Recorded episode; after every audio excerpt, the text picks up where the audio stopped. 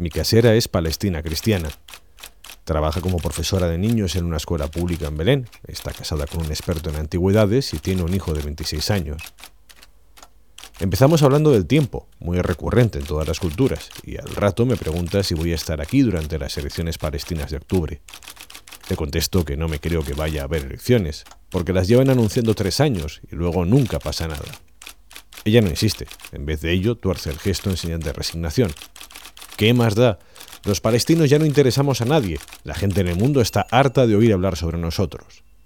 Un momento, voy dentro a apagar la tele, que no está el precio de la electricidad como para hacer excesos. Cuando vuelve, me pregunta, ¿cuánto crees que pago al mes de electricidad? Yo no tengo la menor idea, porque la electricidad va incluida en el precio de mi apartamento. Me contesta, entre 500 y 600 shekels al mes, equivalente a entre 100 y 120 euros al mes. Y me explica. En Palestina, por la ocupación, no podemos generar nuestra propia electricidad, Existe una compañía palestina, pero compra la electricidad a las compañías israelíes, lo cual es uno de los motivos por los que la electricidad es tan cara. Pero la otra es que hay dos grupos de población que no pagan la electricidad. Los refugiados, que hasta cierto punto puede tener su sentido, y los gobernantes y principales instituciones del país, lo que llaman sulta, que incluye gobernantes, políticos, policía, etc. El primer ministro Salam Fayyad, con su plan económico, sube los impuestos de todo y además nos hace cargar con su banda de ladrones. La Sulta gasta 120 millones de shekels al mes, cerca de 24 millones de euros, en electricidad. ¿Y quién paga ese dinero? La gente como yo, que no vive en palacios ni tiene coches lujosos. La entiendo. Y le digo que la corrupción está en todas partes, que España puede ser un país europeo, pero también está lleno de ladrones con corbata y maletín que encuentran su propia manera europea de robar. Y me contesta, sí, pero España es grande y Palestina es pequeña. Todo el mundo sabe de todos y la gran mayoría de la gente charla sobre estas cosas en las calles. Y además, añade acercándose y bajando el tono de voz, los palestinos no son tontos, estamos mejor educados que en cualquier otro país de Oriente Medio, y todos entendemos perfectamente lo que pasa. Todo el mundo tiene una idea clara de quién nos está gobernando. La lavadora termina y vamos a por la ropa para tenderla. Cuando entramos en casa, el aparato de aire acondicionado que se ha comprado hace poco está encendido. ¿Cómo? Pero si lo había apagado. Ya es la segunda vez esta semana que se me enciende solo. Lo apaga toda prisa y bromeamos. Habrá sido Salam Fayad que lo enciende a escondidas cuando no estás para que gastes electricidad. Salimos de nuevo afuera y mientras tendemos, le digo cortésmente que ya llegará el día en que podrán gestionar sus propias cosas, que la vida da muchas vueltas. Y me dice, Mejor no sería si nos fuésemos con Jordania y Gaza se fuese con Egipto. Yo, un poco sorprendida, pues no he escuchado muchas veces esta idea, le pregunto, ¿y qué pasa con Palestina? Ella reflexiona un momento y luego dice, Jordania tomaría el control de Cisjordania y Egipto de Gaza, pero todos seguiríamos siendo palestinos. Es la única forma que se me ocurre a estas alturas de quitarnos de encima de un plumazo a los israelíes y a nuestros gobernantes. La verdad es que los palestinos acumulan ya mucha frustración y al oír esto pienso en varios amigos míos que están buscando la forma de irse a trabajar a cualquier otro país como sea. No me extrañaría encontrarme más opiniones sorprendentes y hasta ahora poco corrientes como esta. Terminamos de tender y le suena el teléfono. Es su madre que avisa que viene de visita. Le dejo hablando con ella y me vuelvo a mi apartamento. Desde la tele, el canal de la BBC anuncia la legalización de tres nuevos asentamientos israelíes. ¿Qué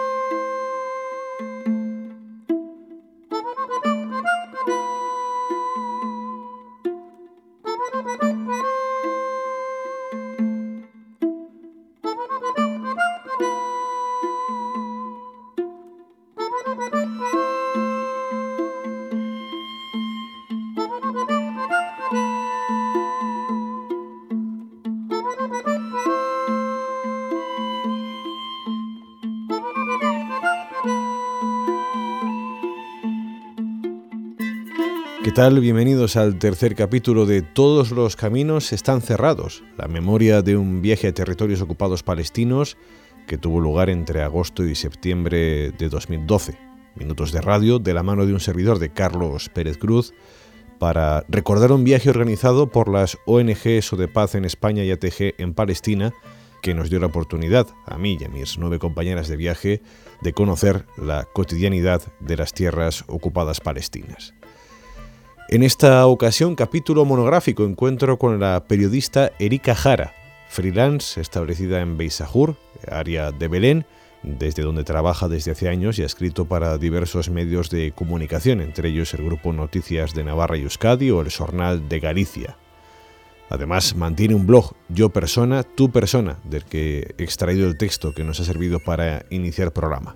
Con ella charlamos sobre Palestina e Israel, sobre el periodismo ejercido en esta región del mundo o sobre la caída de Hosni Mubarak en Egipto, que ella vivió in situ en la famosa Plaza Tahrir del Cairo.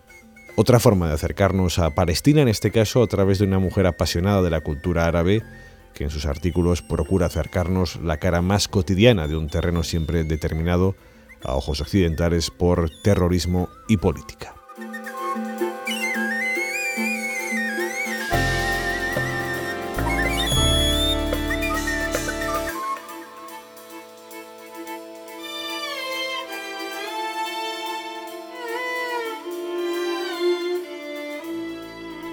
Erika Jara, no sé si decir bienvenido, en realidad bienvenido soy yo, ¿qué tal? Pues muy bien. Bueno, ¿qué hace Erika Jara en Beit Sahur? Bueno, lo primero estoy viviendo en Beit Sahur y, eh, bueno, soy una periodista freelance.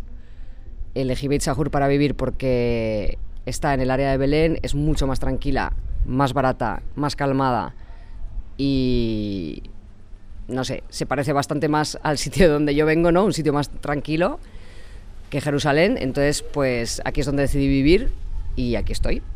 Pero hay una historia larga antes de llegar a, a que te lleva hasta el Cairo, que del Cairo te lleva hacia diferentes países, no sé si en todos los casos para trabajar de alguna manera o para conocer la zona. Imagino que hay una atracción que te va llevando, te va acercando hasta aquí. ¿Cómo es ese proceso? ¿Por qué acabas en, en Palestina?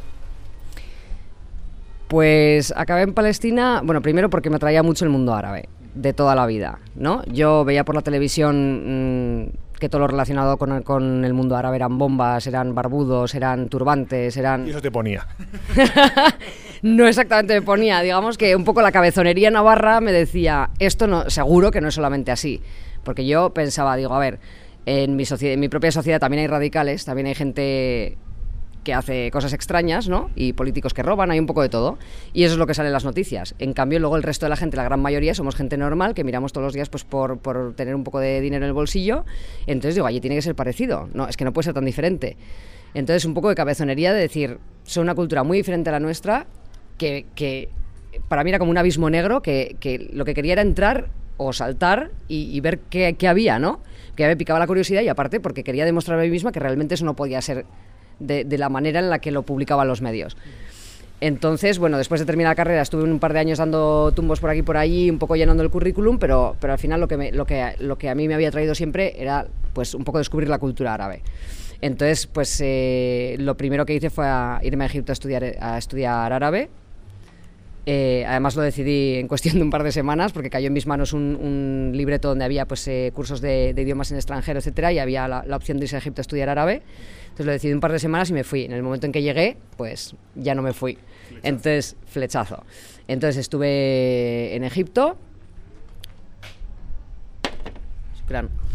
Estuve en Egipto estudiando árabe, estuve 10 meses, bueno, entre ir y volver varias veces porque se iba acabando el dinero, tenía que volver, volver a trabajar, volver otra vez a Egipto. Eh, durante mi tiempo allí estuve en Jordania también, hice un par de viajecillos para conocer el lugar desde ahí también escribía algún reportajillo, de vez en cuando escribía cosas, ¿no? A la vez que estudiaba. Luego estuve un año trabajando en España porque ya se me había acabado el dinero. Y después de eso, pues ya empecé a hacer viajes que sea Siria, que sea Líbano, que sea Palestina, un poco por conocer la zona. Y cuando ya pues terminé con ese trabajo y todo, ya dije, bueno, pues allá que me, allá que me lanzo, allá que me voy y que sea lo que Dios quiera. y aquí que me vine. Hablas de esas imágenes que, bueno, pues que todos recibimos, ¿no? Con las informaciones televisivas, periodísticas, radiofónicas, ahora internet y demás. Eh, esa imagen que dices, bueno, seguro que no es así, que la realidad, tal como la conozco yo en mi propia región, no se corresponde con la información, o al menos eh, eh, la información solo habla de una muy pequeña parte. Llegas a estos países, evidentemente cada uno de ellos es muy diferente, y ¿Cómo vas conformando? ¿Cómo se conforma esa realidad? ¿Qué es lo que vas descubriendo? Que además ha sido lo que intuyo te, te lleva a quedarte aquí? Pues que la realidad a pie de calle y del día a día de la gente normal está lejos de parecerse a lo que sale en las noticias muchas veces. ¿Que hay bombas? Hay bombas. Que hay atentados, hay atentados. Que, hay, que había un Bin Laden, había un Bin Laden. Pero es que, claro, estamos hablando de una minoría que es la que mete ruido, que es generalmente la que llega a los titulares. Entonces, pero el resto de la gente, vale, con una cultura diferente o lo que sea, pero es que al final quieren exactamente lo mismo que tú y que yo, que es tener un poco de, pasta en el bolsillo para poder seguir tirando para adelante, cuidar de su familia, que les dejen un poco en paz, no quieren guerras como no las quiere nadie en el mundo, ni atentados ni nada. Entonces, pues bueno, y, y luego es el simple hecho de que sean, de que pertenezcan a otra cultura y que, digamos, vean la misma realidad, porque la realidad final es un poco la misma para todos, pero vista desde diferentes ángulos. Entonces, el, hecho de, poder vivir con ellos otro ángulo de la realidad te enseña un montón sobre el mundo y sobre ti misma.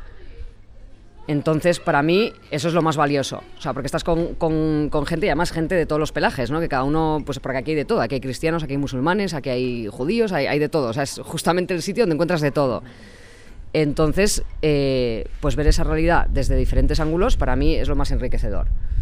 ¿Por qué crees que, tenemos esa imagen un poquito desde, bueno, desde Europa o en este caso desde España, que es lo que más puedo conocer? Eh, hay un grado de paternalismo evidente respecto a todo el mundo árabe. ¿Has detectado las claves de por qué tenemos esa visión? ¿Qué es lo que nos hace ver con ese paternalismo? No sé, el tipo de vida que llevan, lo que intuimos. ¿Cuáles son las claves de, de por qué tenemos esa mirada condescendiente hacia ellos?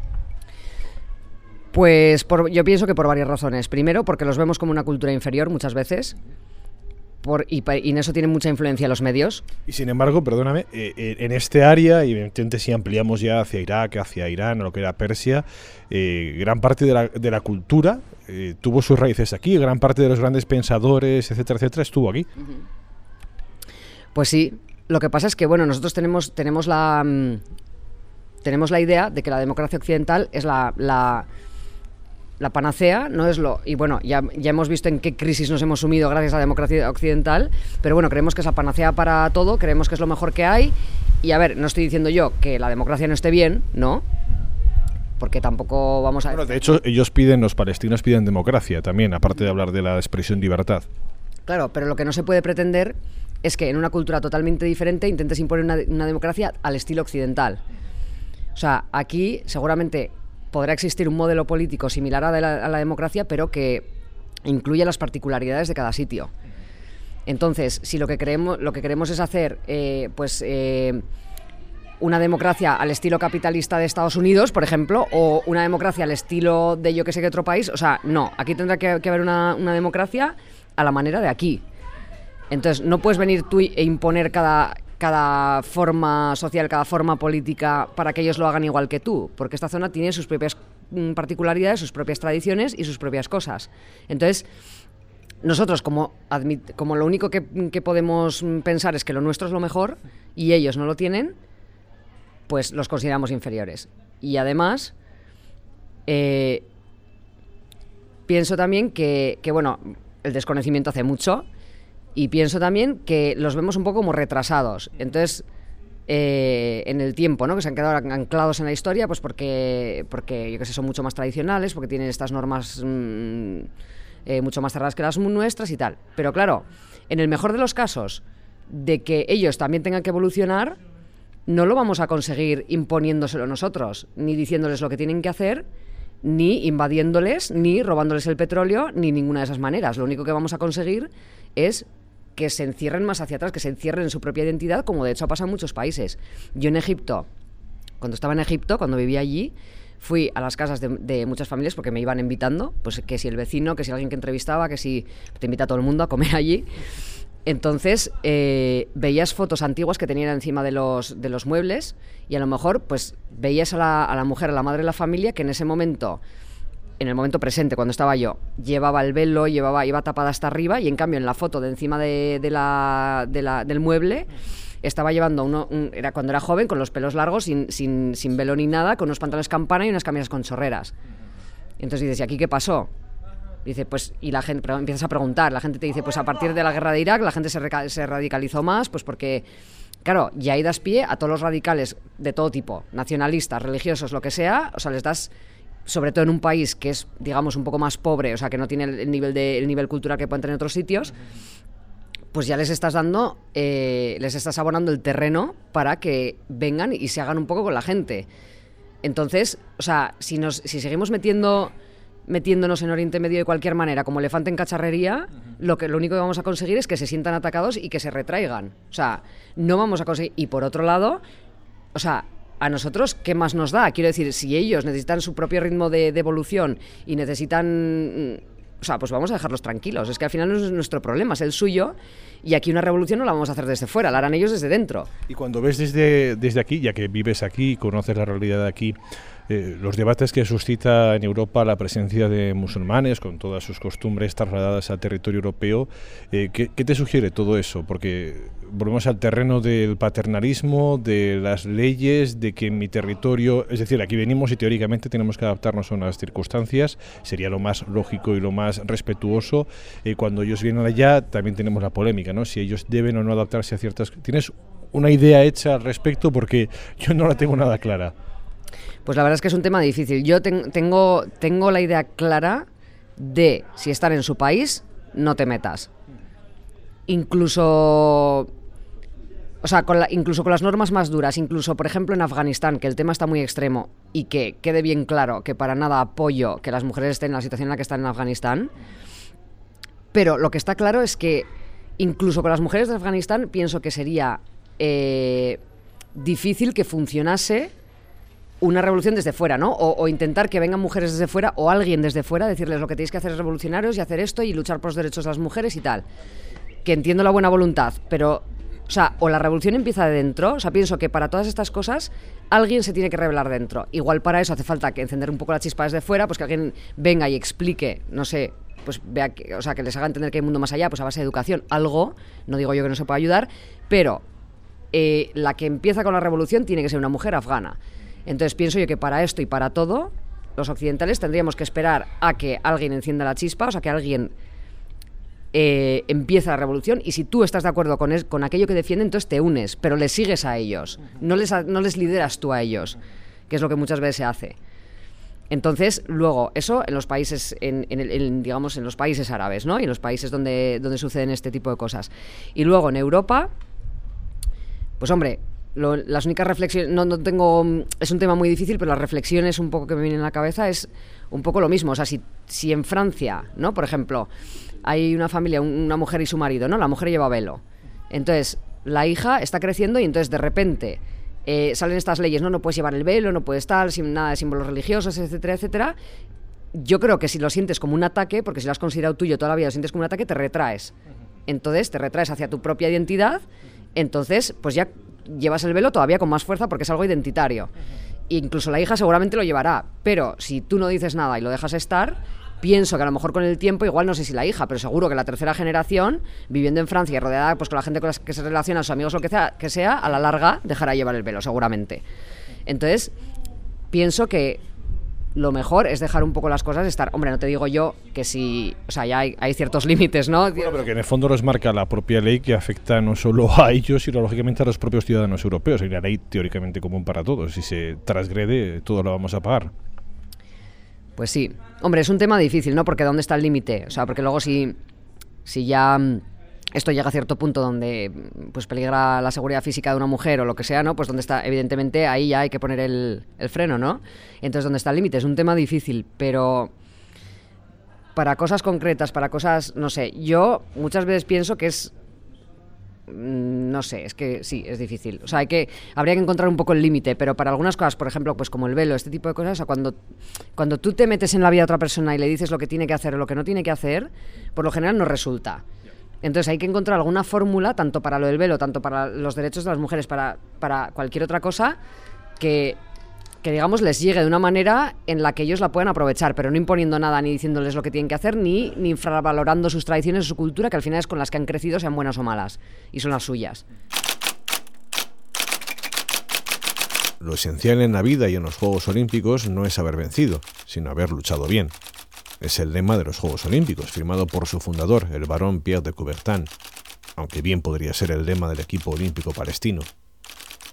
La preparación de los cinco atletas que representarán a Palestina en los Juegos ha transcurrido entre checkpoints, muros, bloqueos, escasez de instalaciones deportivas e imposibilidad de construirlas, falta de recursos logísticos y económicos y demás consecuencias de la ocupación israelí bajo la cual habitan.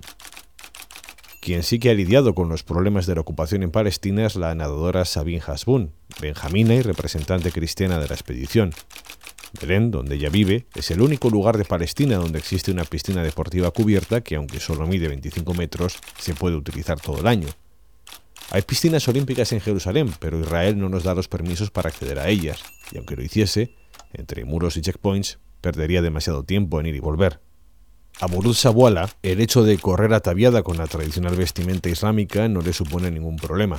Estoy orgullosa y espero con ello mandar un mensaje de ánimo a todas las chicas musulmanas que quieran iniciar una carrera deportiva. Yo soy la prueba de que se puede. Palestina, un sueño sin medios. Extracto del artículo publicado el domingo 29 de julio de 2012 en el periódico Deya.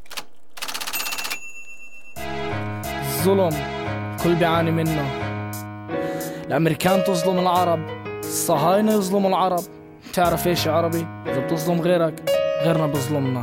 إي هاي الكلمات لكل إمياتنا وأخواتنا اللي تايهات بين عادات جهل وتقاليد تافهة الكل شافة بس مين دافع؟ الكل يحس بس لو واحد يطلع حس يعني هاي إلك وما تكوني مسجونة مهضومة من أحلامك محرومة. ارفعي راسك لفوق يا أختي ارفعي راسك لفوق. واحد يطلع حس بكاء بلا صوت من ماسحة الدموع. قد ما عيونها تفتح مداها سياج الممنوع قلتها الممنوع لي ممنوع لها مسموح لي ممنوع لها والمسموح لها. فيش كلمة هيك بقاموسها توقفنا ع إجرينا اللي تدوس حقوقها. يوم ورا يوم تعيد نفس اليوم. الأولى بالأم والأخيرة بالنوم. هذا مني إلك يا امرأة يا أم البيت. مني أنا الرجل اللي بس يبني لك فيه حيط. لسجن الحريم الحيطان وما تتيسر للرواية التاريخية اللي ما تتحضر. من وقت وقت البنات من وقت ختان الشهوة لوقت وقت الرأي ولوقت ختان الشهوة. فريسة لما ضعيفة. إيش تحكي لحالها بعذاب تسعة أشهر وإحنا بنطلع نبكي. ارجع للسيرة بصمات آدم على الجريمة. واصابع الاتهام على حواء. غريبة؟ غريب أكتر إنه إحنا مانعين الحرية عن الأنثى. والحرية نفسها أنثى. الكل يحس بس ولا واحد يطلع حس بس ولا واحد يطلع حس. الكل يحس بس ولا واحد يطلع حس. ولا واحد يطلع حس ولا واحد يطلع حس. الكل يحس بس ولا واحد يطلع حس. الكل يحس بس ولا واحد يطلع حس. الكل يحس بس ولا واحد يطلع حس ولا واحد يطلع حس. ولا واحد يطلع حس حس حس.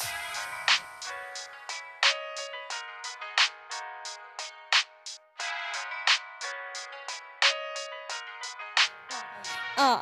طب والمرأة؟ العربيين كتبت حيطة بيضة صارت زرقاء. زرقاء بدربة لا تعرف الدنيا غربة وشرقة. مش مفرقة بينها وبين طيور مسكينة بالسما محلقة. مش قادرة تنزل تواجه قلقة. وانحبست ببيت اللي فيه ما لقيت. إلا دمعة الياريت وك يا عالم شو رميت. بتعاود تسأل نفسك من وين انتي أتيت؟ أتيت بس ما كسيت. تسألني ليش بكيت؟ عشان أرواح ما إلها روح. بيطلع صياح من جروح ومسبب الجروح. بيطلع بريء عسفينة نوح. بريء بس جريء. تسألني وين رحت.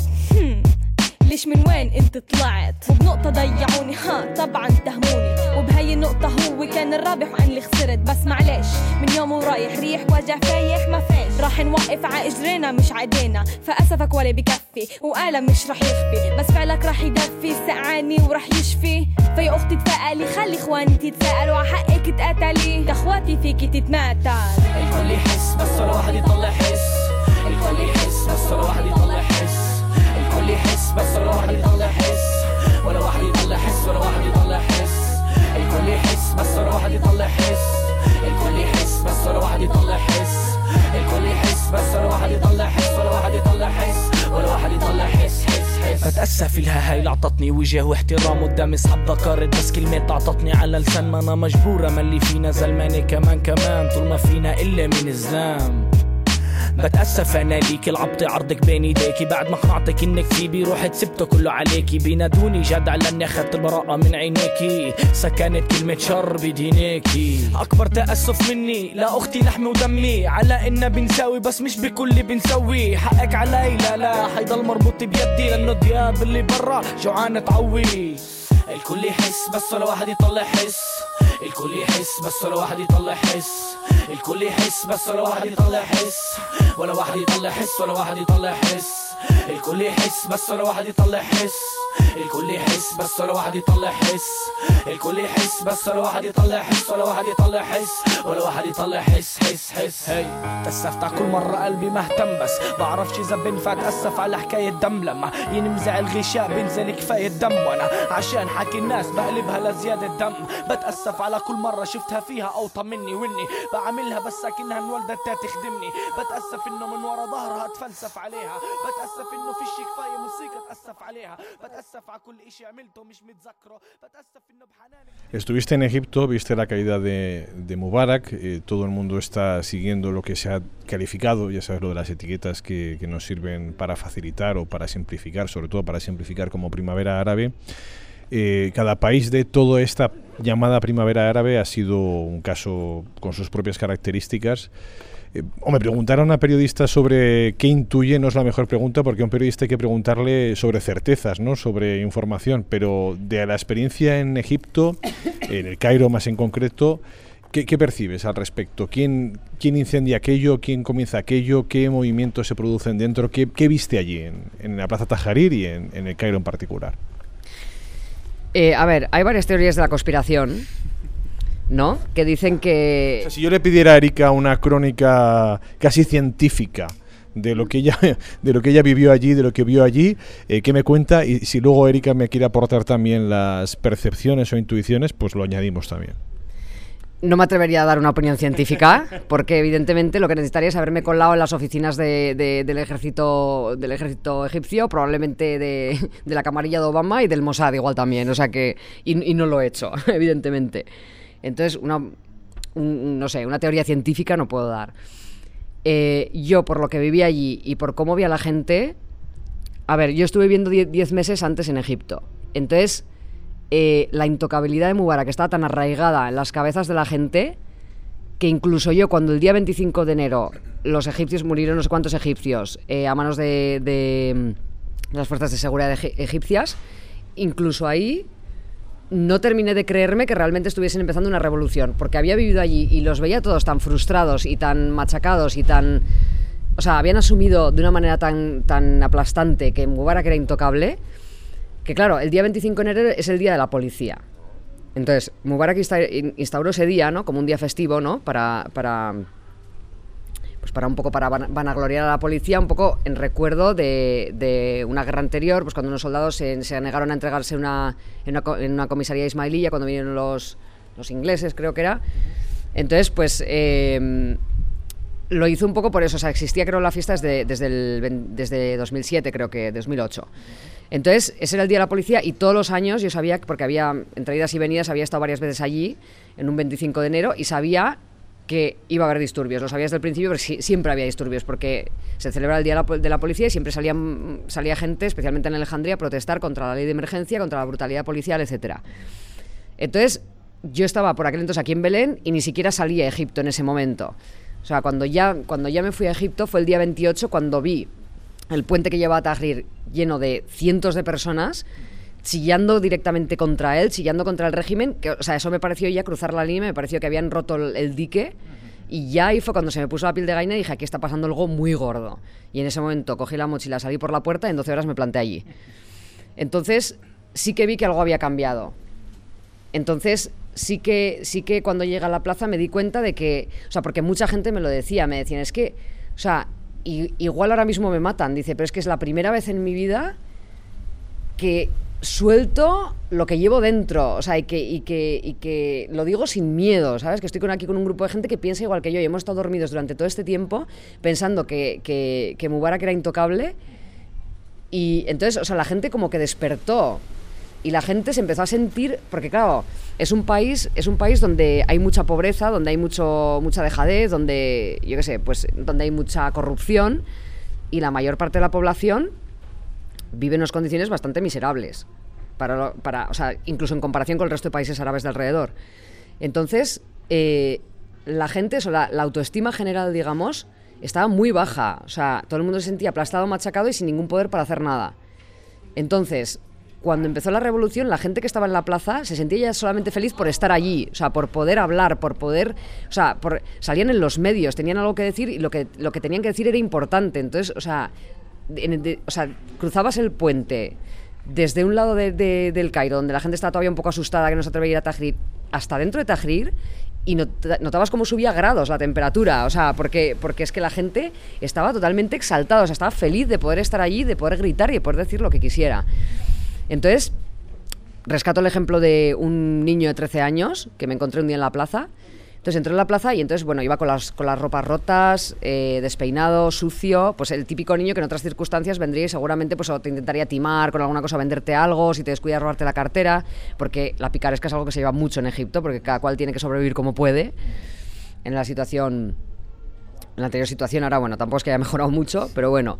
Entonces este niño de unos 13 años eh, entró dentro de la plaza y entonces la gente, bueno, porque todo el mundo se traía comida de sus casas o les decía a sus mujeres, oye, pues acércame comida, porque claro, los hombres se quedan ahí guardando por la noche la tienda y tal. Entonces, pues todo el mundo lleva comida para compartir con la gente. Y, y entonces alguien le fue a ofrecer comida al niño. En plan, toma, toma, toma, toma comida. Y el niño dijo, el niño dijo, no, no quiero comida. Y entonces vino otro y le dijo, pues toma dinero, vete y cómprate algo. Y el, niño dijo, no, no quiero, no quiero que me, que me, que me des dinero. Le dijeron, pero ¿por qué? Y dice, porque si acepto tu comida o acepto tu dinero, pensarás que he venido aquí por eso. Y dice, y yo he venido aquí porque me gusta lo que hacéis y es porque es la primera vez que me siento respetado en toda mi vida. Un niño de 13 años. Entonces, ese era el ambiente general en Tahrir. O sea, la gente empezó a sentir que realmente valía. Entonces, eso, o sea, yo me lo creo. ¿Que fue provocado que alguien encendió la chispa? No lo sé. Pero lo que es verdad es que la gente por primera vez se sintió súper liberada. Y yo, porque había vivido el Egipto anterior, sabía cómo de machacados y cómo de frustrados se sentían y entendí esa liberación. Entonces para mí tenía, tenía coherencia. El primer grito de alegría estalló en una de las tiendas de campaña junto a la mezquita, y la noticia corrió como la pólvora por toda la plaza de Tahrir. Mubarak había dimitido dejaba el poder en manos del ejército. En cuestión de segundos, la plaza de la liberación, totalmente repleta, se transformó en una explosión de alegría, 18 días de protestas por parte de millones de egipcios eran demasiados como para ser ignorados. La gente se abrazaba, cantaba, saltaba, lloraba. Lo hemos conseguido, no me lo puedo creer, murmuraba Nashat, egipcio copto, todavía en estado de shock. Llevo en Tajarir dos semanas y he puesto tantas energías en exigir la renuncia de Mubarak que ahora que sí que se ha cumplido veo un abismo nuevo delante de mí. Tengo la piel de gallina. Allahu Akbar, Alá es el más grande, exclamaba la multitud. Muchas personas acudían a los tanques a hacer partícipes a los soldados de la celebración y les daban la mano, aunque estos, más cautelosos, pedían tranquilidad. Las barricadas en las entradas de la plaza caían y por primera vez en 18 días los coches y motos entraban en Tajarir. No más controles, no más toques de queda. En la calle del museo, punto más caliente de la protesta en la plaza en los últimos días, los manifestantes se apresuraban a limpiar la calle de piedras y a pilar las vallas metálicas y los maderos. Ya se lo dijimos al ejército cuando intentaba negociar con nosotros, decía Mustafa, ahora ex vigilante de esta entrada, exultante. Nos iremos cuando Mubarak se vaya, y se ha ido, así que es nuestra responsabilidad dejar este sitio limpio y ordenado. Mohamed gritaba y cantaba sosteniendo la página del periódico Masel Yom que mostraba la foto de los mártires. Quiero que lo celebren con nosotros. Su muerte no ha sido en vano y en el cielo están contentos, exclamaba. No muy lejos de él, un médico voluntario agitaba una bata blanca manchada en la que había escrito Sangre de los mártires. Los fuegos artificiales iluminaban Tajarir y los altavoces transmitían el himno egipcio a todo volumen. La gente, subida a los vehículos calcinados de la policía, que estos días han servido de contenedores para la basura, coreaban Hosni se ha ido, Egipto es libre. Mohamed permanecía sentado sobre una manta en la entrada de la calle del museo, no demasiado convencido. Quiero quedarme aquí hasta que Omar Suleiman se vaya, aseguraba. Otros, entre bromas, comentaban. Esperemos que esto no acabe como en las salidas de los partidos de fútbol. Pero no era el momento de peleas, incluso los pro Mubarak visitaban la plaza de Tajarir. Mubarak es el mejor presidente que ha tenido Egipto, y no nos gusta que se vaya, apuntaba Tarek. Aún así, admitían haber ido a la plaza por curiosidad. El Cairo entero estaba de fiesta una fiesta por la democracia, tras 30 años de régimen dictatorial. Extracto del texto Egipto derrota a Mubarak, de Erika Jara para los medios del Grupo Noticias.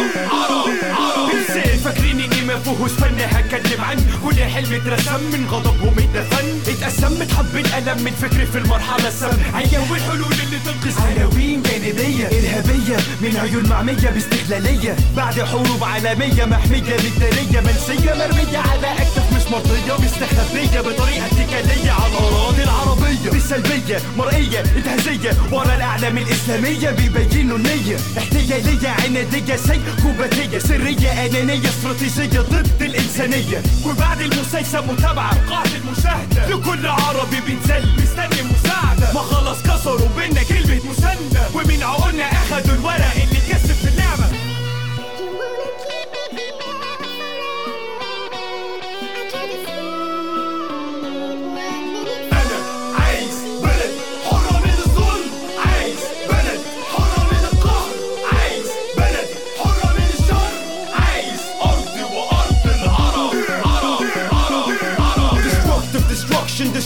district Antichrist running it spitting evil wisdom. I'm destroying the oppressors in Arabic settlements Known for blowing up beats and governments. My peeps die in the cribs while you close your eyes Do what you were kidnapped, you call it terrorist crime. The media backing up murderous propaganda While we fight eternally. Like immortal Dura Sheikh Yassin, the pain's unseen Forging your own stories for the blind to see. Wanna draw your own opinion by the bombs we face. What's your opinion if you're slave and your mom is raped? It's the easy to speak when you're far from the heat. Through the White House I creep and yes I'm armed to the teeth. With a mic and a pen and a pad Here's your evidence. Weapons of mass destruction, Mr. President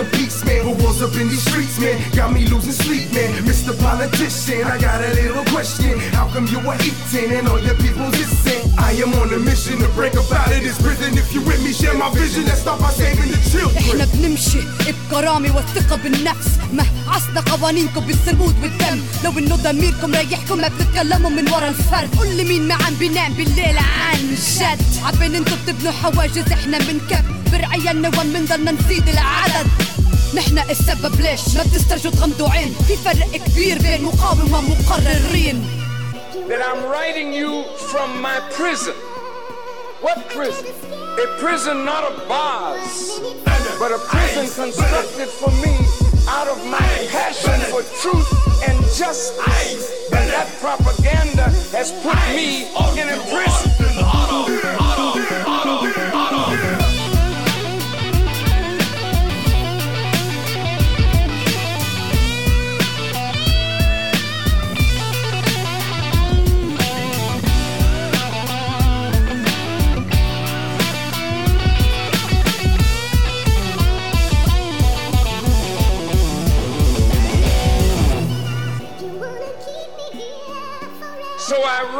Him like Joseph spoke to Pharaoh out of prison. I know this Pharaoh don't only have troubling dreams, he has troubling realities.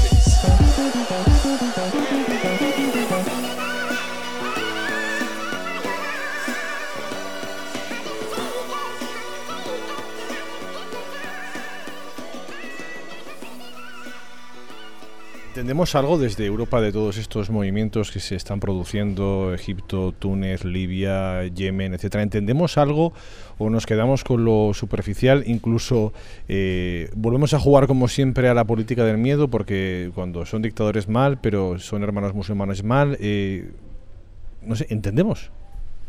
Pues pienso que deberíamos intentar entender más, por de pronto. Porque los hermanos musulmanes son malos. ¿Por qué? ¿Los hemos probado? O sea, ¿han, han gobernado en algún sitio hasta ahora? No los hemos probado. Bueno, sería un poco el equivalente a lo que pasa en Gaza con Hamas, ¿no? Es decir, eh, han sido elegidos democráticamente eh, y el mundo no permite, por una cuestión, bueno, pues por muchas cuestiones que podemos tener en mente. Eh, es casi semejante, ¿no? Es decir, eh, el, el gran miedo que se nos ha metido desde todos los ámbitos es que, cuidado, que de estas revoluciones caen los dictadores, pero llegan los hermanos musulmanes. Bueno, en todo caso, si fuera una voluntad de la sociedad, eh, poco podemos decir, ¿no? A ver, yo creo que el que, el que, la, el que la busca la encuentra. Entonces, bueno, primero lo que no podemos esperar es haber estado desde hace un montón de siglos eh, destrozando Oriente Medio y dividiéndolos entre ellos y, y peleándolos entre ellos Bueno, y creando el mapa también. y creando el mapa, dividiendo el mapa como les ha, les ha dado la gana. Porque después de la Primera Guerra Mundial, Francia y, y- y Gran Bretaña, por ejemplo, se, se dividieron todo Oriente Medio y se hicieron el mapa como les buenamente les pareció, por ejemplo. Entonces, lo lo que no podemos esperar es haber revuelto todas las piezas y que luego de repente, si en una de las piezas hay una revolución, de repente en toda la región pasa exactamente lo que nosotros queremos. ¿No? O sea, eso es jugar un poco a ser Dios. Entonces, eso no puede ser. Entonces, siempre van a, van, a, van a salir cosas que no nos van a gustar, otras que sí nos van a gustar, etcétera. Eso lo primero. Y lo segundo es que si a todo lo que no nos gusta lo vamos apartando, lo vamos negando, lo vamos prohibiendo, empeoramos la situación. O sea, por ejemplo, cuando, cuando jamás ganó las elecciones, lo bueno de que jamás ganase las elecciones es que al aceptar presentarse a unas, a unas elecciones a la autoridad palestina y además la comunidad internacional, inocente ella, pensando que no iba a ganar, le dejó presentarse, o sea, no es que prohibiese su candidatura desde el principio, le dejó presentarse, automáticamente jamás estaba aceptando estaba aceptando el juego, estaba entrando, o sea, estaba aceptando una autoría palestina, con lo cual estaba aceptando Oslo y estaba aceptando muchas cosas. Entonces, si además de que ganó se lo hubiese dejado gobernar, no le habría quedado otro remedio que entrar en el juego. Que entrar en el juego, que, que- que reconocer la existencia de Israel, que, pues bueno, habría, se habría tardado un poco, pero no le habría quedado otro remedio. Porque ya había entrado en el juego. En cambio, lo que hicimos fue prohibirlo, mm, echarlo al rincón y al final, pues ahora tenemos una Gaza gobernada por Hamas. Además, de la manera en que acabó todo, ahora mismo Hamas gobierna en Gaza sin ningún tipo de control de, ningún, de, de- nada, porque ni siquiera, tal como acabaron las cosas, pues bueno, la autoridad palestina ahora mismo le da igual, hace lo que quiere, campa a sus anchas por Gaza poniendo las leyes que le da la gana, y es justo lo que Occidente no quería. Entonces, ¿por qué no es lo que digo? ¿Por qué no dejamos un poco estar las cosas? Que si luego de repente jamás empieza a cargarse a su propia población o empieza a hacer locuras, ya intervendrás, ya harás algo, pero es que ni siquiera los has probado. Y era la oportunidad perfecta para haberlos metido en el juego y haberlos neutralizado. Y con esto, como con todo, ahora por ejemplo los hermanos musulmanes han ganado, han ganado en Egipto, ¿qué pasa? Que Egipto recibe como 3 billones de dólares al año de ayuda militar de Estados Unidos ¿Y qué? Ahora de repente va a decir, rompo mi tratado con Israel y hago un montón de locuras. Es que se queda sin dinero para el ejército. No lo va a hacer. Y de hecho ya hemos visto que desde que están gobernando los hermanos musulmanes son bastante dóciles hasta el momento. O sea, no han roto ningún tratado con Israel, todo ha seguido más o menos normal. Además se ha dado la paradoja de, de la intervención del ejército en el Sinaí después del intento de entrada de por supuesto ataque terrorista en la frontera entre Israel y Egipto y por descontrol del Sinaí donde el ejército no puede entrar y ahora que el ejército va para controlar aquello también nos parece mal por parte del gobierno israelí. Claro, sí, sí, es que es un poco el mundo al revés, sí. Ente- Sí. Entonces es, es- es nuestro continuo afán de querer controlarlo todo y de querer y de querer eh, bueno también jugar pues un poco con nuestro miedo al conocimiento, con nuestro miedo a que pase cualquier cosa, entonces lo paralizamos todo. Pero si tendiésemos un poco puentes, ¿no? Y, y dejásemos al otro hablar e incluso le invitásemos a formar parte del juego, seguramente todo iría un poco más suave. Pero no, o sea, nosotros somos los dioses, nosotros somos los que decidimos cómo funciona el mundo, entonces esto se puede, esto no se puede, tú sí, tú no. Y claro, así luego encima sucede una revolución y cuando pasa algo que no esperamos decimos, ala, ¿y esto por qué? Entonces así es que no, vamos a llegar a, a ninguna meta buena. Cuando Israel ha querido distraer a su población de crisis internas, rentabilizar su miedo para captar votos o simplemente hacer una demostración de fuerza ante sus enemigos, uno de sus recursos más comunes ha sido atacar Gaza bajo la premisa de que Hamas es una organización terrorista. Sin embargo, el giro en la actitud del movimiento, además de su reconciliación con Al-Fatah, podría dificultar el uso de la franja por parte de Israel como chivo expiatorio. Yared Mesal expresó en diciembre su voluntad de abandonar la violencia y de integrarse en la OLP, lo cual implicaría aceptar los acuerdos de Oslo y las fronteras de 1967, lo que eliminaría el argumento israelí de que jamás quiere destruir el Estado hebreo. Jamás intenta alejarse de Irán y ser aceptado en la comunidad internacional como un actor político en la región, e incluso ha anunciado que no se presentará a las próximas elecciones presidenciales palestinas, allanando el camino para el candidato de Al-Fatah. Como respuesta, Israel arrestó a uno de sus líderes y portavoz del Parlamento palestino, Asik Dweik, que se sumó a la lista de 25 legisladores encarcelados por Israel, en un intento de desbaratar la reconciliación de facciones palestinas. Por otro lado, Israel sabe que jamás teme que su alineación con Al-Fatah y los países árabes vecinos le reste prestigio y pase a ser visto como una facción corrupta, al igual que Fatah. Por ello, y aprovechando la rivalidad entre los sectores moderados y más radicales de Hamas en la franja, Israel podría lanzar un último ataque contra Gaza, antes de que sea tarde, con la esperanza de que Hamas se vea forzado a regresar a su radicalismo. Extracto del artículo Hamas se ve obligado a cambiar de bando, publicado por el diario Deya el 19 de febrero del 2012.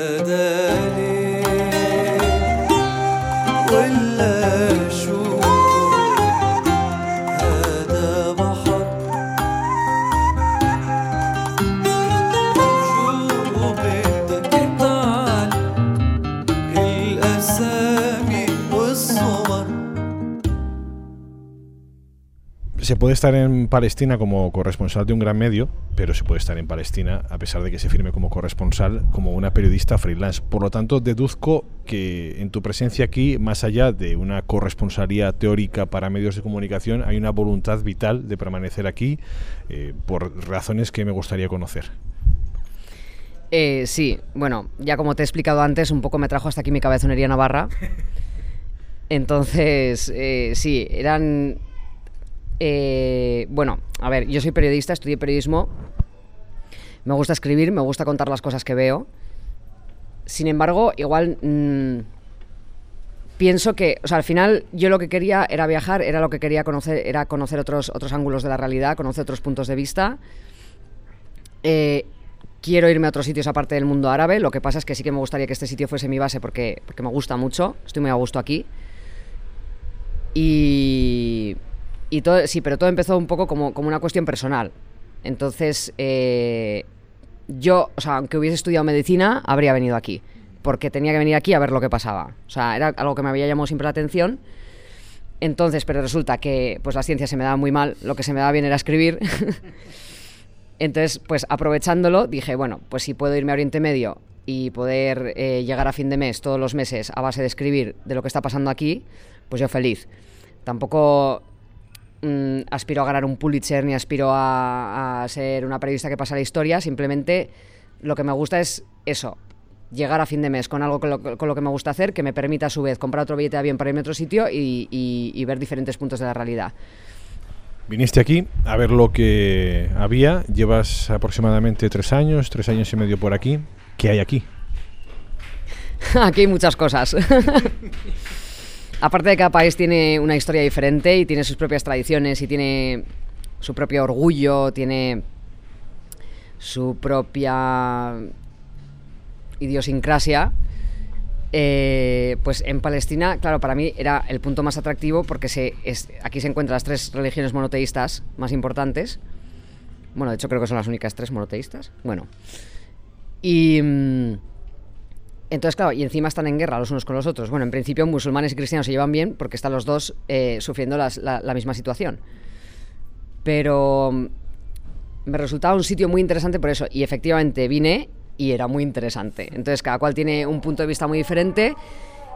Y el hecho de estar con una población que está sometida a una ocupación de un poder externo, eh, además dentro de Palestina cada ciudad también tiene una situación diferente de mayor ocupación, de menor ocupación, etcétera. Entonces, eh, me da la oportunidad de aprender mucho de la gente de aquí, porque cada cual lo vive a su manera, cada cual ha tenido su propia historia. Hay gente a, la, la que le han matado familiares, hay gente que tiene familiares en la cárcel, hay gente que, que no tiene familiares en la cárcel ni, ni se ha muerto nadie recientemente, pero viven en un campo refugiados. Hay otros que no han tenido igual tanto. Casi todas las familias han tenido alguna, tienen alguna historia de contar, pero hay otros que no tienen tantos problemas. Pero ellos también eh, sufren la situación de alguna manera. Por ejemplo, yo tengo varios amigos que tampoco es que vivan mal, ¿no? Pues tienen, sus familias están acomodadas más o menos, tampoco es que, que, que sean ricas, pero están acomodadas. Y pues muchas veces me hace gracia, por ejemplo, que dicen, que dicen, no, yo, o sea, la política ya, yo no quiero saber nada.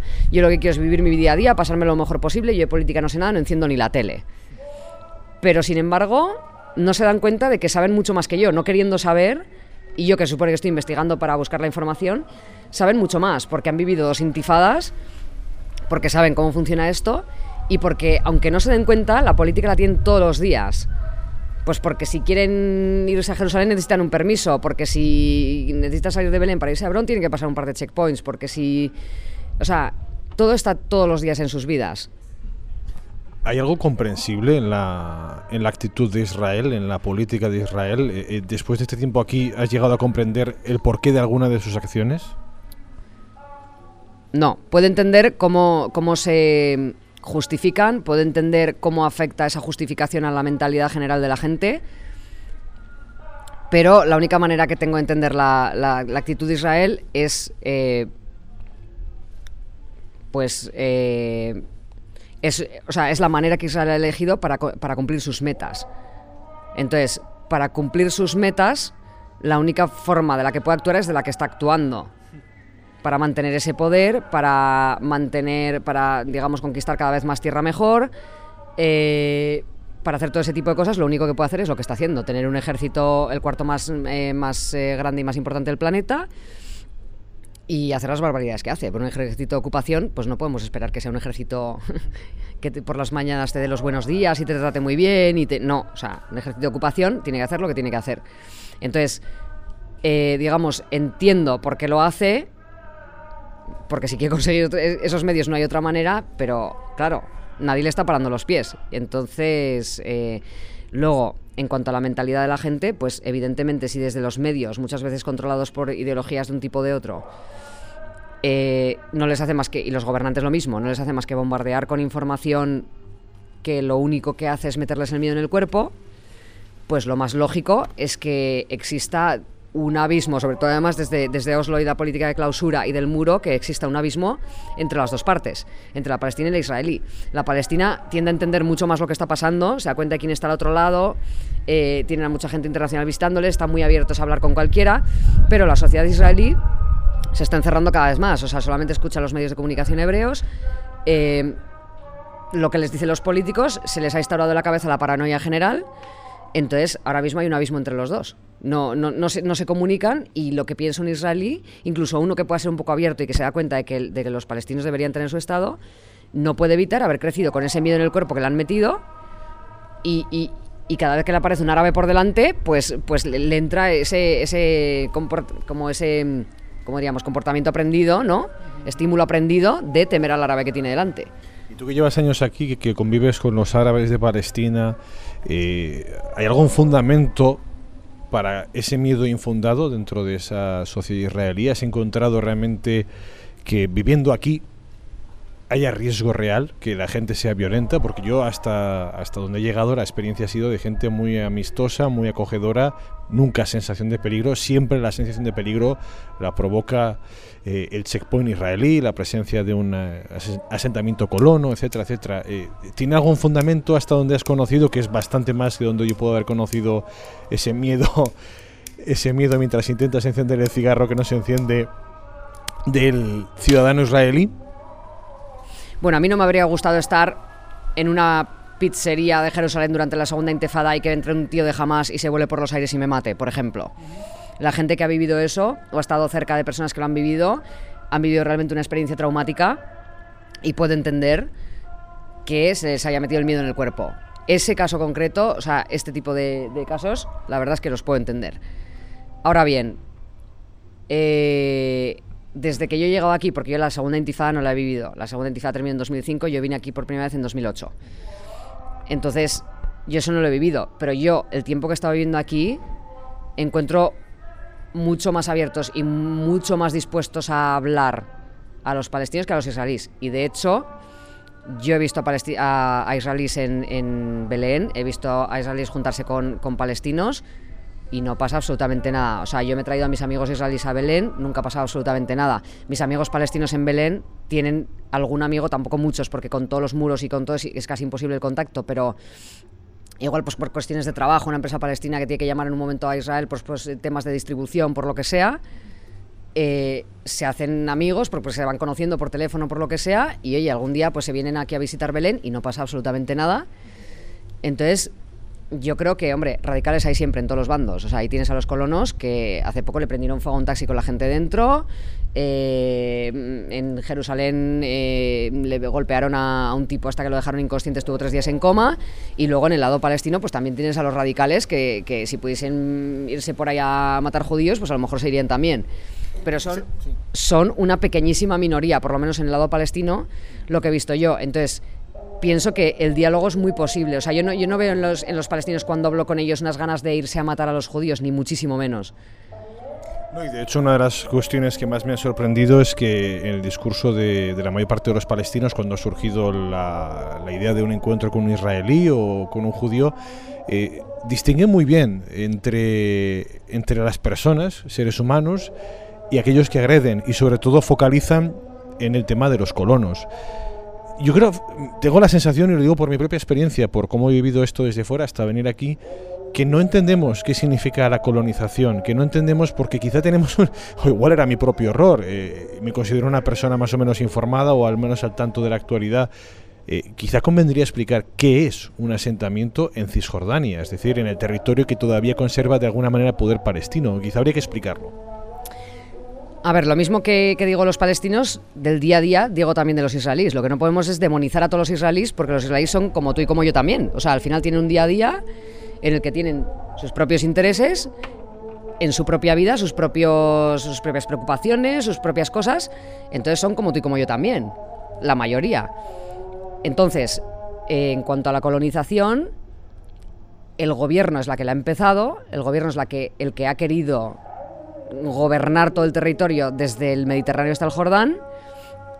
Y entonces se ha servido en muchas ocasiones de colonos radicales a los que envían a hacer el trabajo sucio. Entonces, estos colonos radicales se van instalando por, por, por Cisjordania, van quemando los olivos de los palestinos, van atacándoles, etcétera, etcétera, y van comiendo ese terreno. Por otro lado está la política israelí de eh, construir en, en Cisjordania para comer cuanto más terreno mejor. Y eso también es utilizado, o sea, se utiliza la propia población israelí muchas veces para conquistar terreno, porque los israelíes muchas veces no saben, no, no, no entienden muy bien lo que está pasando, no tienen mucha idea de, de refugiados, ni de ocupación, ni de nada de nada. Entonces ellos viven en su propia ignorancia y de repente pues se casan, van a buscar piso y se dan cuenta de que en esta urbanización el piso es mucho más barato y tiene muchas más ventajas fiscales que en esta otra urbanización. Entonces ha- hacen lo que haríamos tú y yo, que es irse a vivir al sitio más barato, hasta que un día de repente se dan cuenta que están en suelo palestino. Pero muchos de ellos, de hecho, la gran parte de los colonos no saben dónde se están metiendo. Muchas veces los que viven en los bloques de asentamientos son colonos económicos que van allí porque el piso es más barato. Entonces tampoco es cuestión de demonizar a todos. O sea, muchas veces el gobierno utiliza a su propia población. También la utiliza con el miedo, la utiliza de todas las maneras que puede. Luego, aparte, están los colonos radicales, que son que son los que atemorizan a toda la población, los colonos ideológicos que tienen esta función mesiánica de liberar todo Israel, ¿no?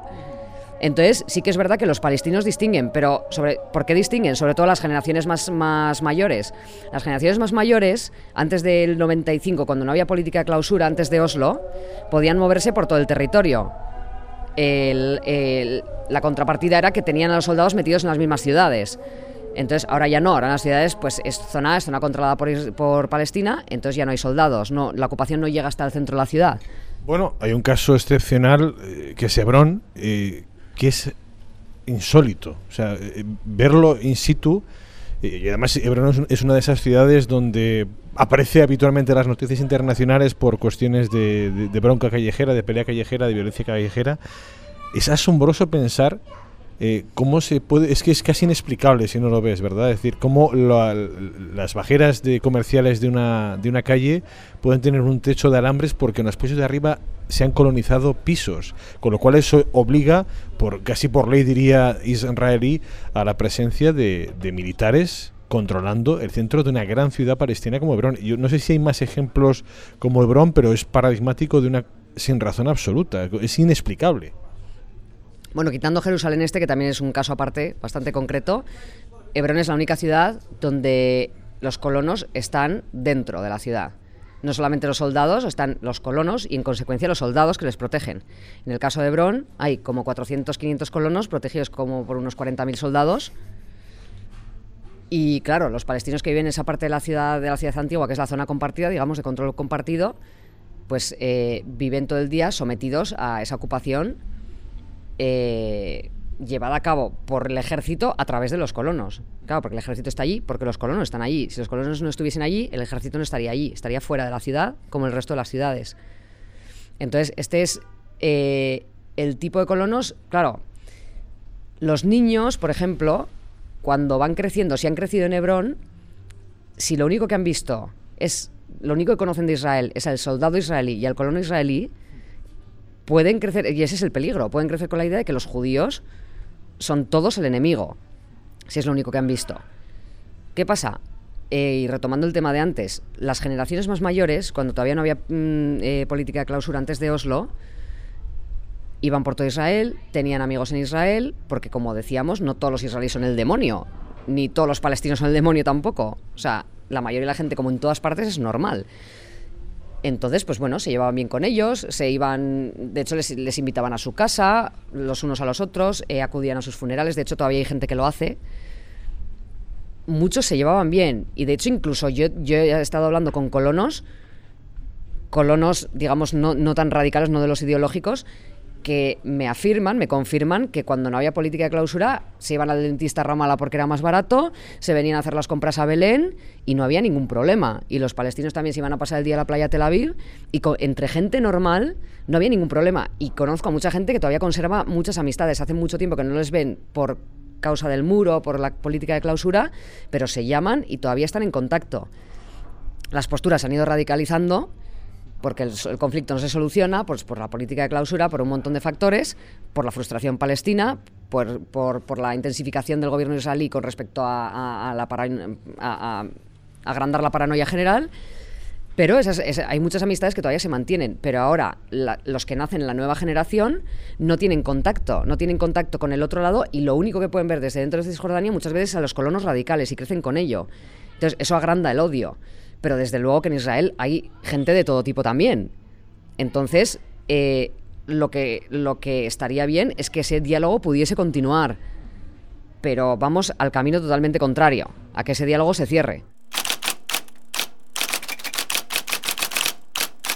Tras perder su protagonismo en un verano acaparado por las protestas sociales en las calles de Tel Aviv, la solicitud palestina a la ONU de obtener su propio Estado devuelto a los colonos israelíes al primer plano.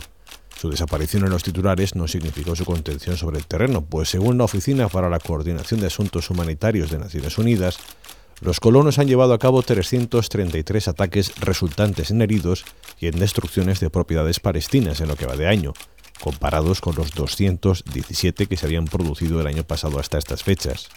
Sin embargo, desde que empezó septiembre se ha producido una gran escalada. 80 de estos ataques se produjeron solamente en este mes, dejando 30 heridos y un muerto menor de edad. La rabia causada por la confirmación de la OLP sobre su intención de proponer ser miembro pleno de Naciones Unidas se vio incrementada cuando el día 5 de septiembre las autoridades israelíes demolieron tres residencias en el puesto de avanzada de Migrón, en las inmediaciones de Ramallah. Los colonos comenzaron a atacar indiscriminadamente blancos palestinos, dejando tras ellos pintadas en las que se puede leer ajuste de cuentas. Tras prender fuego a varias mezquitas en territorio ocupado, la semana pasada el movimiento radical cruzó el muro cisjordano e hizo lo propio con una mezquita del poblado palestino de Tuba Zangarille, en la Galilea israelí. El pasado sábado, en plena fiesta de Yom Kippur, la fiesta judía del perdón, varias tumbas de cementerios musulmanes y cristianos en Yafta, junto a Tel Aviv, aparecieron distorzadas y grafiteadas con el consabido mensaje de venganza, además de muerte a los árabes. El propio ministro israelí, Benjamin Netanyahu, ha condenado ambos ataques y ha asegurado que este tipo de actos no tienen cabida en Israel. Sin embargo, los últimos acontecimientos ponen en cuestión esta afirmación. El 16 de septiembre, unos 15 colonos se echaron a andar en dirección al poblado palestino de Kusra, cerca de Nablus.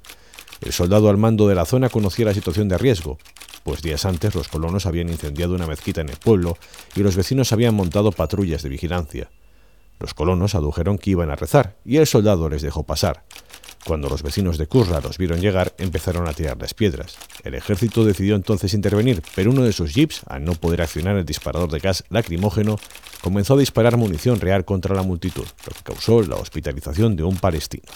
Extracto del artículo Los colonos, la avanzadilla israelí, publicado el 10 de octubre de 2011 en Deya.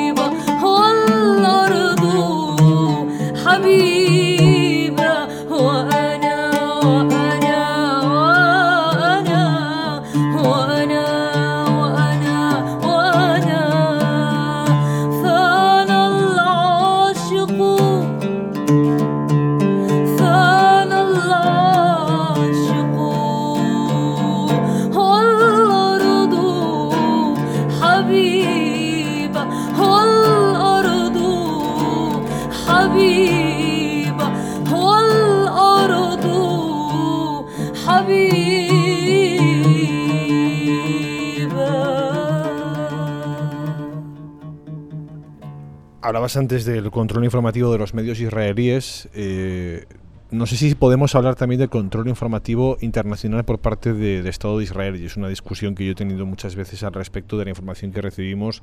No tengo la sensación de que, por ejemplo, en España recibamos una información especialmente distorsionada de, de la realidad aquí. No, no tengo la sensación de que sea mayoritariamente propaganda de Israel o controlada por Israel, aunque imagino que evidentemente trabajar en Israel es más fácil difundir las noticias israelíes, igual que pasó, por ejemplo, con plomo fundido en Gaza, donde nadie podía entrar. Eh, ¿Tienes la sensación de que la información que recibimos por medios convencionales a través de corresponsalías establecidas es correcta, es limitada, es manipulada? ¿Tienes alguna idea al respecto? Yo, pienso- que en España la información que llega eh, es bastante buena.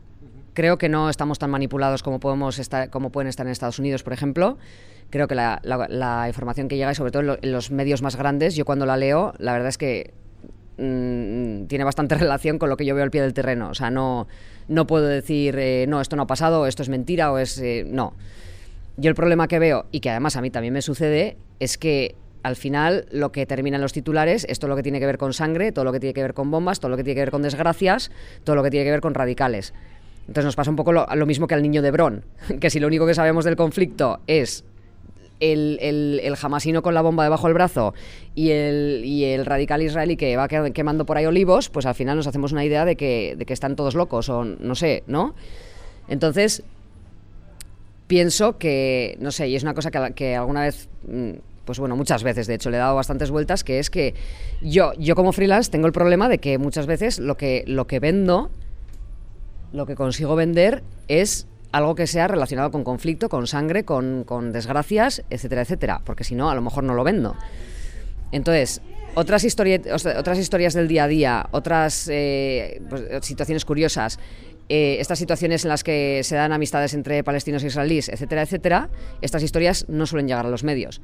Entonces, lo que opino es que la información que llega, que llega a España es verdad, es real y se refleja bastante bien comparado con otros países, pero lo que faltaría, tanto en España como en otros sitios, es eh, de vez en cuando reservar páginas para cosas más del día a día, mejores, más positivas, que también suceden. Tengo, tengo la sensación de que la, la bomba, el altercado, es la excepción, la anécdota informativa. eh, y la realidad, que es la que yo estoy palpando siquiera superficialmente estos días, es la noticia. Y, y en un mundo donde eh, lo anecdótico prima en todos los ámbitos, desde lo más frívolo hasta lo más teóricamente importante, eh, no deja de ser una anécdota respecto a lo importante que es eh, ver este ahogamiento social que es el muro, la dificultad diaria de circulación, eh, incluso conocer, porque yo creo que eso es muy poco conocido, ¿no? El cómo el pueblo palestino, en este caso estando aquí, percibe al israelí, que es un poco lo que estábamos hablando, ¿no? Siempre nos quedamos con lo anecdótico, por grave que sea lo anecdótico, claro está. Bueno, aquí están pasando cosas todos los días, o sea, aquí todos los días se, detienen a un montón de palestinos, cada dos o tres semanas alguno muere a manos del ejército israelí. Eh, sí, es cierto que pasan desgracias constantemente y pienso que se deben contar. Y para eso están los periodistas, para que no se quede sin contar. Eso se debe contar. Lo que pasa es que muchas veces se pierde un poco la imagen global, o sea, se pierde un poco la foto general, ¿no? Entonces, em, a mí, después de haber pasado tres años y medio aquí, muchas veces me parecen mucho más informativas las historias del día a día, aunque sea simplemente una persona cruzando un checkpoint, ¿no? Que es algo que hacen los palestinos todos los días y no ha muerto nadie, no ha habido sangre, no ha habido enfrentamientos, pero que se sepa, ¿no? Cómo es un checkpoint, o que se sepa cómo es un asentamiento, o que se sepa eh, cómo se celebra la Semana Santa en Belén, por ejemplo, ¿no? Cosas que nunca se cuentan y que son curiosas también de saber porque explican un poco cómo es la gente de aquí, cómo es realmente en su día a día. Y esas cosas pues no llegan a los titulares. Entonces, bueno, yo también reconozco que todos somos muy morbosos, que todos, o sea, si vemos sangre o vemos eh, conflicto o vemos guerra, lo leemos y si vemos algo positivo y festivo y pues, pues pasamos la página. Entonces, yo personalmente al darme cuenta de esto también estoy haciendo un poco de esfuerzo por eh, cuando, cuando leo las noticias de otros medios, lo que sea, ver a ver si hay alguna noticia positiva para leérmela de otros sitios que igual no conozco tanto, como puede ser, pues yo qué sé, sitios del otro lado del mundo, pues eh, la India, yo qué sé, Australia, eh, Sudamérica, ¿no? Pues intentar ver, a ver si alguien publica algo positivo para leérmelo. Entonces invito a todos los lectores y a todos los oyentes y a todos los televidentes a que cuando surge en, alguna, en algún momento una noticia un poco más anecdótica, positiva, o algo un poco más, eh, digamos, normal, menos contundente, que le hagan caso, porque ahí es cuando realmente vas a conocer cómo es el día a día de ese sitio. Y viviendo aquí, ejerciendo de periodista, tratando de contar lo que pasa, ¿se puede mantener la... ¿Se puede controlar la objetividad? ¿Se puede mm, llegar a perder incluso el papel y adoptar una postura... ¿Se puede ser objetivo? Bueno, ahí entramos en el eterno debate de si la objetividad existe o no. Bueno, bien, obviando que esa es una realidad eh, muy discutible, pero eh, al menos en la actitud ética profesional. Yo creo que se puede respirar hondo y después hacerlo. Eh, creo que, hombre, a ver, yo reconozco y creo que la gran mayoría de los periodistas deberíamos reconocerlo, que muchas veces al final somos personas, con nuestra propia cabeza, con nuestros propios sentimientos y creo que nos influye inevitablemente lo que sucede. Y cuando vemos una injusticia, cuando vemos algo así contundente, como decíamos, ¿no? Delante de nuestros ojos, si nos toca escribir el artículo, porque a veces es así, nos toca escribir el artículo 10 minutos después, porque a mí me ha pata- me ha tocado, o sea, se nota, se nota ese estado emocional. Hay muchas veces que no lo podemos evitar. Entonces, eh, luego ya con la cabeza fría, al cabo de unos días te lees el artículo y dices, "Mm", dices, creo que se me notó un poco lo que sentí yo en ese momento. Entonces, eh, pero bueno, yo de todas formas creo en el hecho, aunque la objetividad completa y absoluta igual no se puede alcanzar nunca, pero sí que creo en el hecho de intentar por lo menos llamar a las cosas por su nombre, las haga quien las haga, y creo en el esfuerzo. O sea, igual no creo en que lo consigas del todo, porque es prácticamente imposible, pero sí creo en la posibilidad de hacer ese esfuerzo. Los periodistas no pueden ejercer de adivinos, pero sí pueden saber qué les gustaría contar. Tú estás muy focalizada en este momento en lo que sucede aquí. Eh, yo no sé si puedes hacer una prospección de futuro. ¿Qué te gustaría contar y qué intuyes? Horrible palabra, insisto, para el periodismo, que el periodismo no puede ser adivinanza, pero ¿qué intuyes que de aquí a cinco años, por ejemplo, vas a poder contar de lo que pasa aquí? Pues lo más normal sería que de aquí a cinco años no cambie nada. Porque, bueno, se habla mucho de la guerra ira- ah, contra Irán, se habla mucho de, de, la primavera, de la primavera árabe, etcétera, etcétera, pero bueno, pues ya se puede ver que la primavera árabe en Palestina, pues mucho efecto no- tampoco es que haya surtido, porque mientras que estamos hablando todos de la primavera árabe en Egipto y de la primavera árabe en, en, en Túnez, en Libia, en Siria, etcétera, lo que no, de lo que no nos damos cuenta, mucha gente se pregunta, ¿y por qué en Palestina no se rebelan? Y lo que de la gente no, no se da cuenta es que Palestina ya se ha rebelado dos veces. Ha habido dos intifadas en las que no han conseguido absolutamente nada. De hecho, están casi peor de lo que estaban antes, para muchas cosas. Entonces, claro, para cuando los demás países han despertado, Palestina ya ha alcanzado un grado de frustración que les impide hacer nada muchas veces, porque es que al final, encima Palestina se tendría que rebelar dos veces, primero contra su autoridad palestina y luego contra Israel. Explica un poco eso, la- el rebelarse contra la propia naci- eh, Autoridad Nacional Palestina. Bueno, yo, a mí me resulta difícil encontrar algún palestino que le guste la autoridad palestina. ¿Por qué? Primero, y aquí tienen la culpa bastantes factores, son responsables de esto. Primero, porque la autoridad palestina que se creó en los tratados de Oslo tras la primera intifada, bueno, hubo mucha gente que al principio lo vio como un paso positivo, ¿no? Por fin tenemos nuestro propio gobierno, tenemos áreas de control, esas áreas de control se volverán mayores, tendremos nuestro propio Estado. Eso es lo que pensaban los palestinos, pero no fue así. Entonces, con el tiempo, la gente se ha ido frustrando, ha visto que la autoridad palestina no les sirve para el propósito de, tener su propio Estado y de, alcanzar eh, su propia autonomía. Luego, por otro lado, eh, dentro de la misma autoridad palestina, pues pasa lo que pasa también en muchos gobiernos árabes, que hay muchísima corrupción.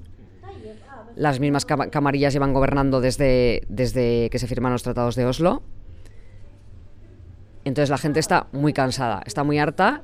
Claro, al hecho de que la autoridad palestina no, haya podido hacer nada, contribuye Israel, porque ¿qué puede hacer un Estado ocupado frente a su ocupante, no? Si no se le da oxígeno, no, no puede hacer nada.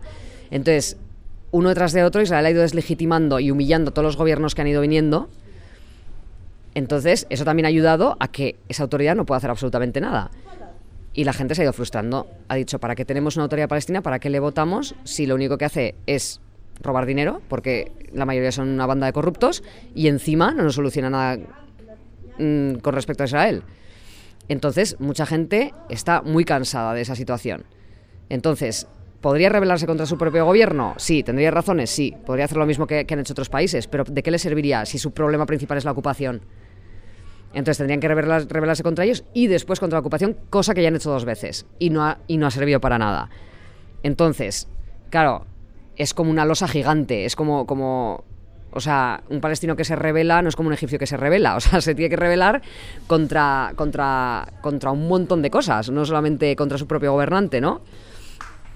Entonces, eh, pues por eso, por eso ese estado de frustración, en el que hay un inmovilismo, en el que la gente se está empezando a desesperar, no sabe, no sabe lo que hacer. Entonces, eh, de aquí a cinco años, pues lo, lo normal sería que todo permaneciese igual, que Israel fuese, siguiese un poco, mm, pues eh, haciendo lo que hace ahora, que seguir aprobando viviendas, seguir convirtiendo Palestina en un creso gruyer para que al final se hunda y sea imposible crear un Estado.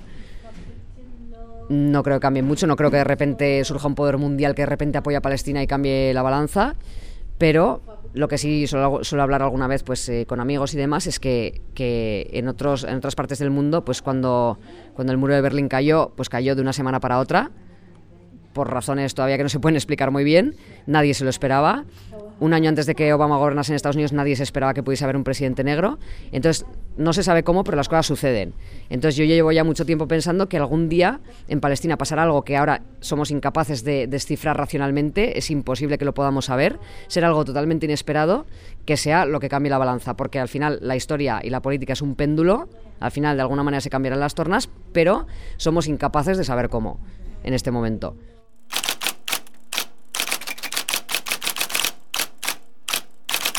Los hermanos Yaber son agricultores y viven repartidos en dos casas en el valle de Bacá, cerca de Hebrón.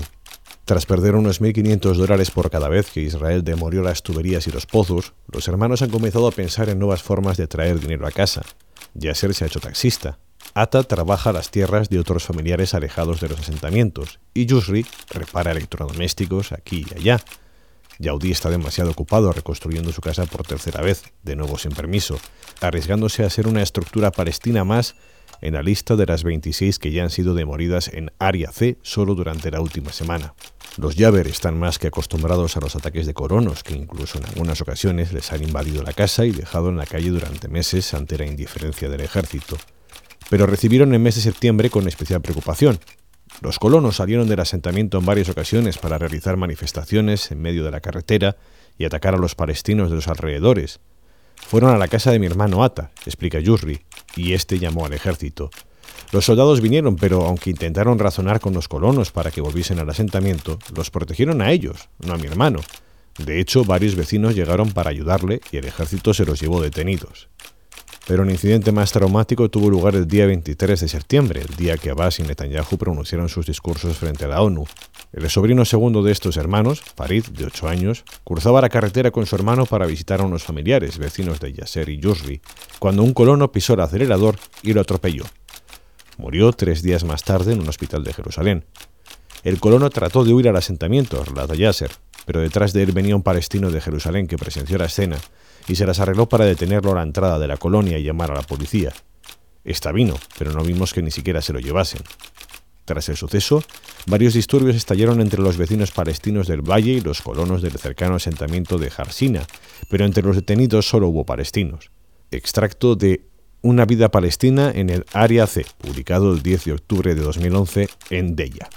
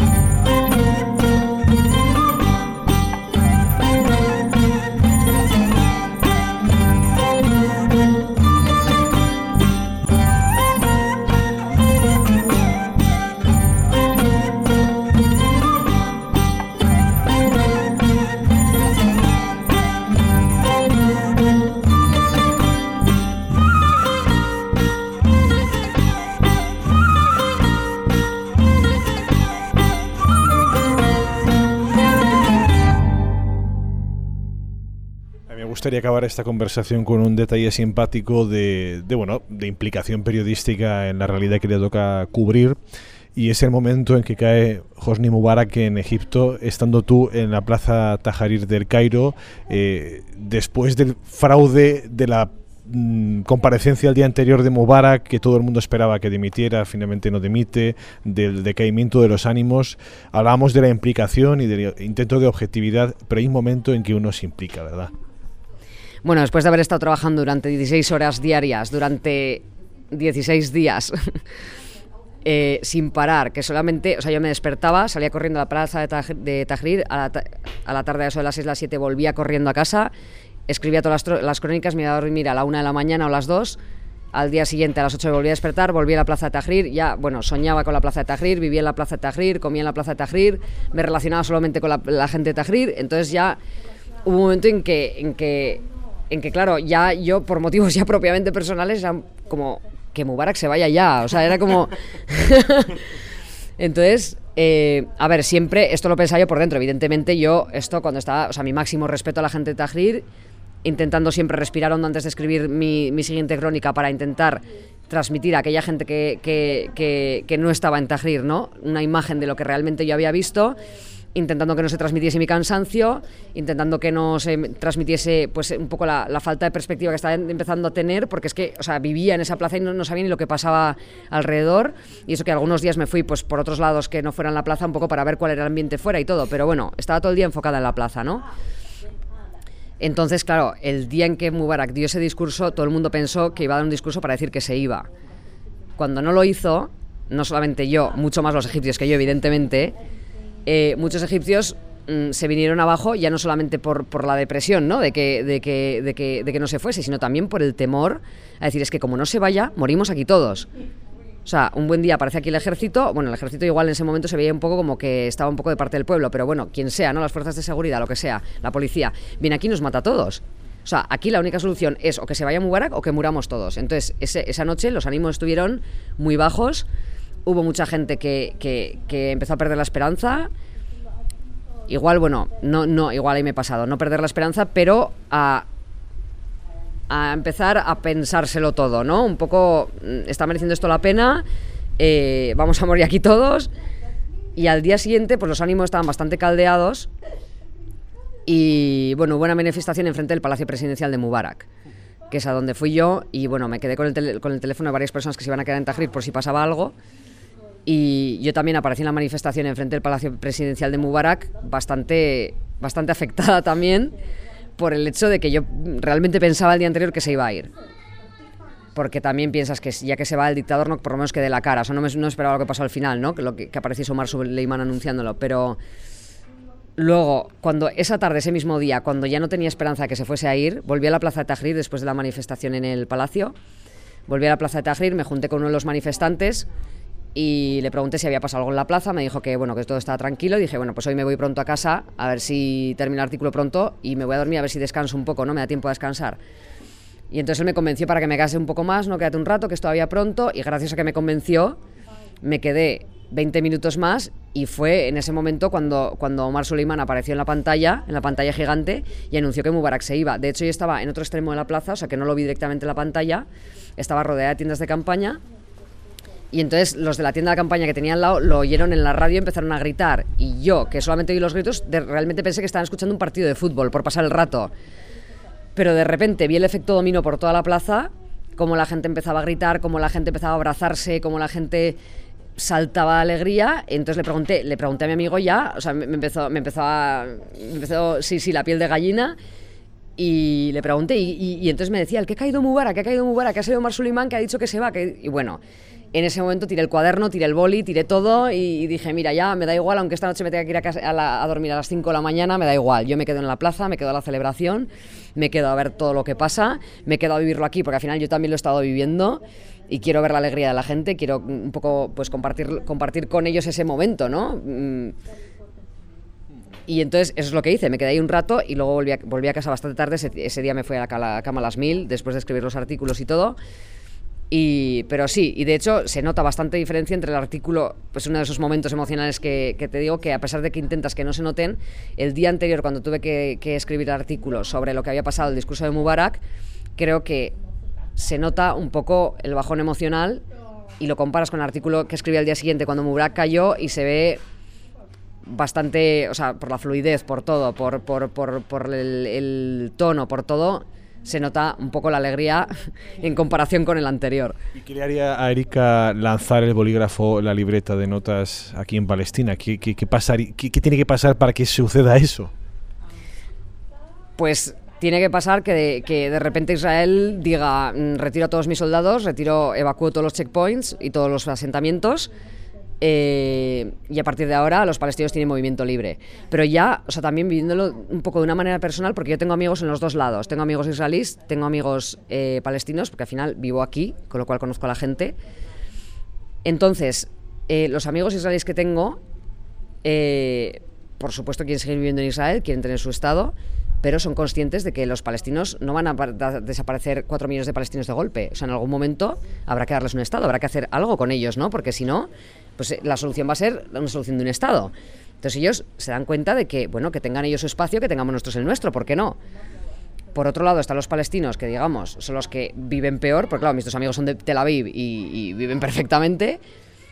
Eh, mis amigos los palestinos deseando están de poderse mover por donde quieran, de no tener que cruzar todo el tiempo checkpoints, de, no tener que en, la puerta de su casa el muro, etcétera, etcétera. Entonces, si de repente veo que, se, que caen todos los muros y que las dos partes se encuentran y, y son capaces de estar bien los unos con los otros y de repente a los dos gobiernos, de hecho, se les queda cara de tontos, en ese momento yo tiraría el boli, tiraría la libreta y tiraría todo. Probablemente esa libreta sea ya digital o vaya usted a saber qué tipo de libreta manejaremos entonces cuando eso esperemos que suceda. Erika Yara, gracias por, por estos minutos. De nada.